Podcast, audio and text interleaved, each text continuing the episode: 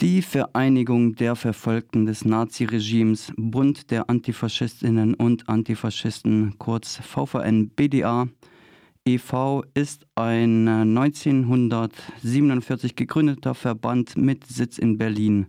Die VVN-BDA ging aus Zusammenschlüssen von Widerstandskämpferinnen und Nationalsozialismus Verfolgten hervor, die nach der Befreiung vom NS-Regime entstanden waren und ist nach eigenen Angaben die größte antifaschistische Organisation in Deutschland. Jetzt sind wir verbunden mit Hanna Geiger, der Pressereferentin des Bundesverbandes der VVN-BDA. Hallo Hanna. Hallo Julian. Hi. Zunächst einmal, wie würdest du die Arbeit der VVN BDA beschreiben? Also die Arbeit der VVN, würde ich sagen, ist so dreigeteilt. Also einmal geht es sehr viel um Erinnerungsarbeit und Gedenken an die Opfer des Faschismus.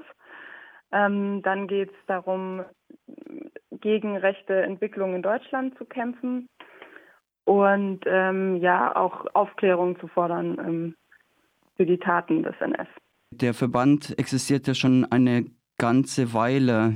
Hat sich da die Arbeit gewandelt? Also gibt es eine Entwicklung oder habt ihr schon immer das Gleiche getan? Also ja, wie du schon gesagt hast, die VVN gibt es schon sehr, sehr lange, seit 1947 und ist von Verfolgten des NS und Überlebenden der Konzentrationslager gegründet worden.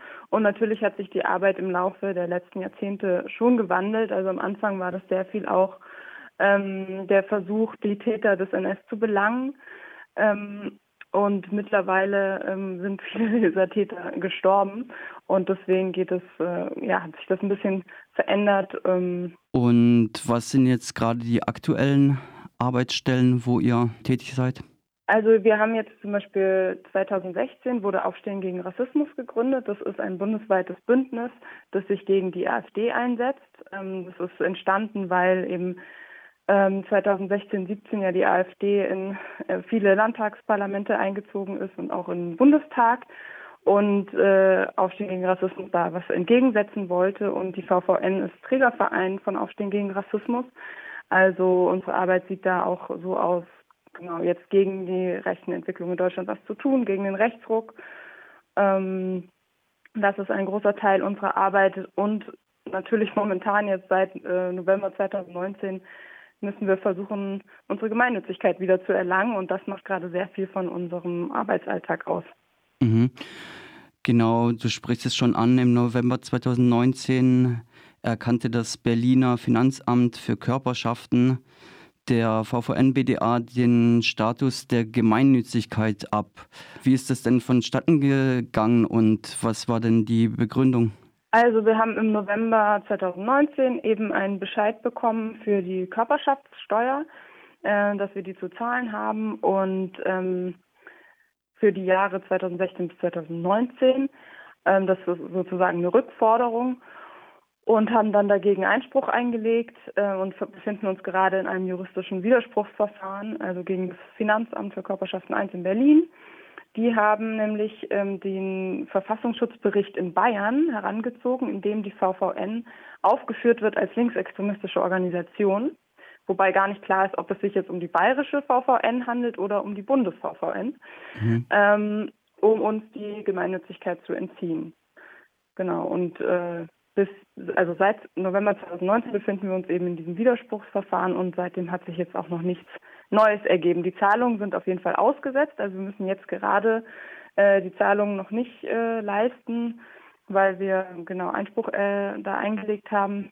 Aber sollte das äh, dabei bleiben und uns die Gemeinnützigkeit aberkannt bleiben, dann müssten wir einen, Beitrag, einen Betrag von in fünfstelliger Höhe zahlen, was für uns sehr viel Geld ist. Und wie ist da gerade der, der Status?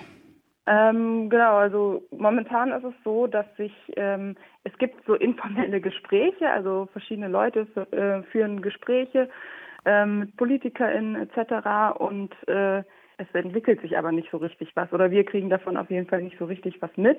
Wir haben im November die, äh, letzten Jahres, also 2020, nochmal eine Begründung, also von unserem Anwalt nochmal eine Begründung ans Finanzamt geschickt. Ähm, um uns nochmal zu erklären, warum wir nicht verfassungswidrig sind etc.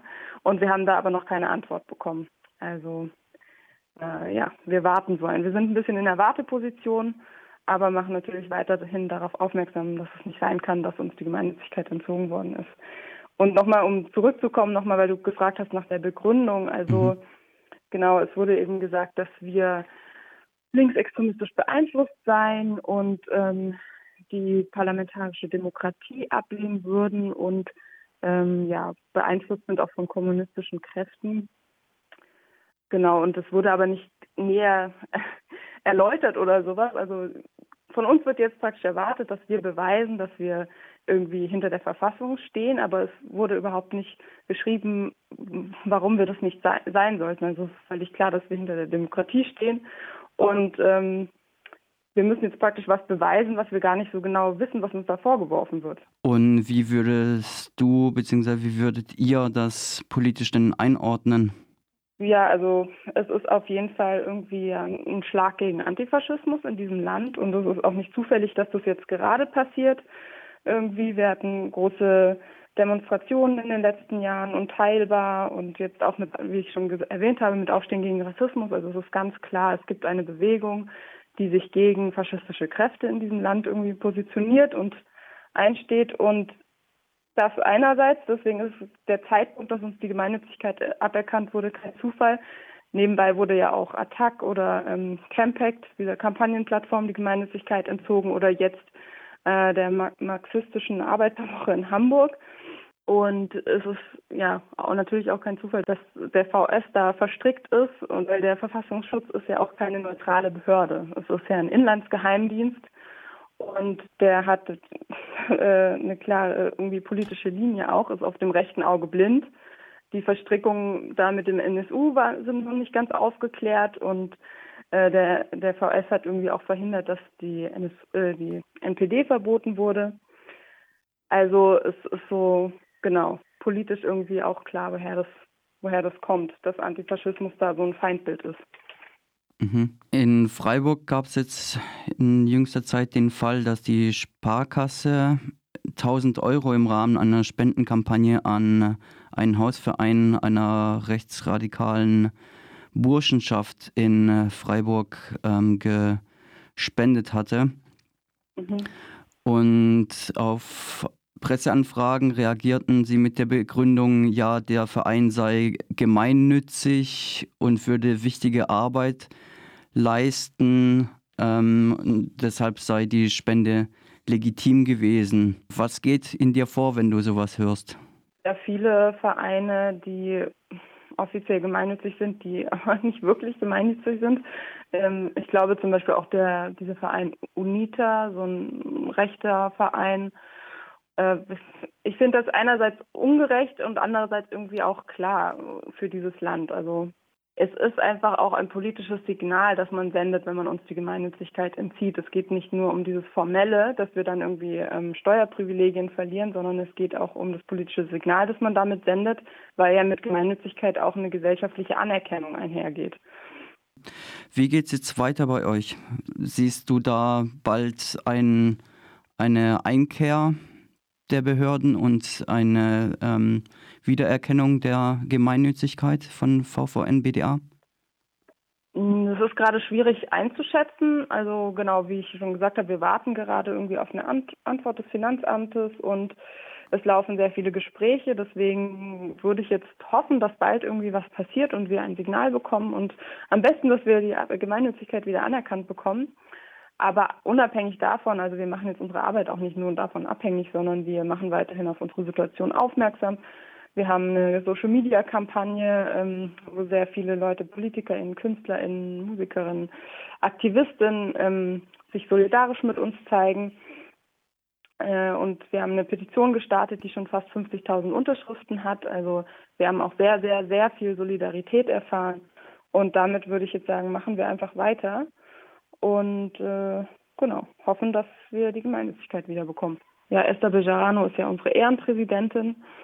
Die hat auch äh, im 2019 einen offenen Brief an Olaf Scholz geschrieben, in dem sie protestiert hat gegen den Entzug der Gemeinnützigkeit und hat gesagt, irgendwie, das Haus brennt und sie stellen die Feuerwehr aus. Also genau, wir sind da auch sehr verbunden. Mhm. Dann bedanke ich mich, Hanna, für das Interview. Gerne, vielen Dank.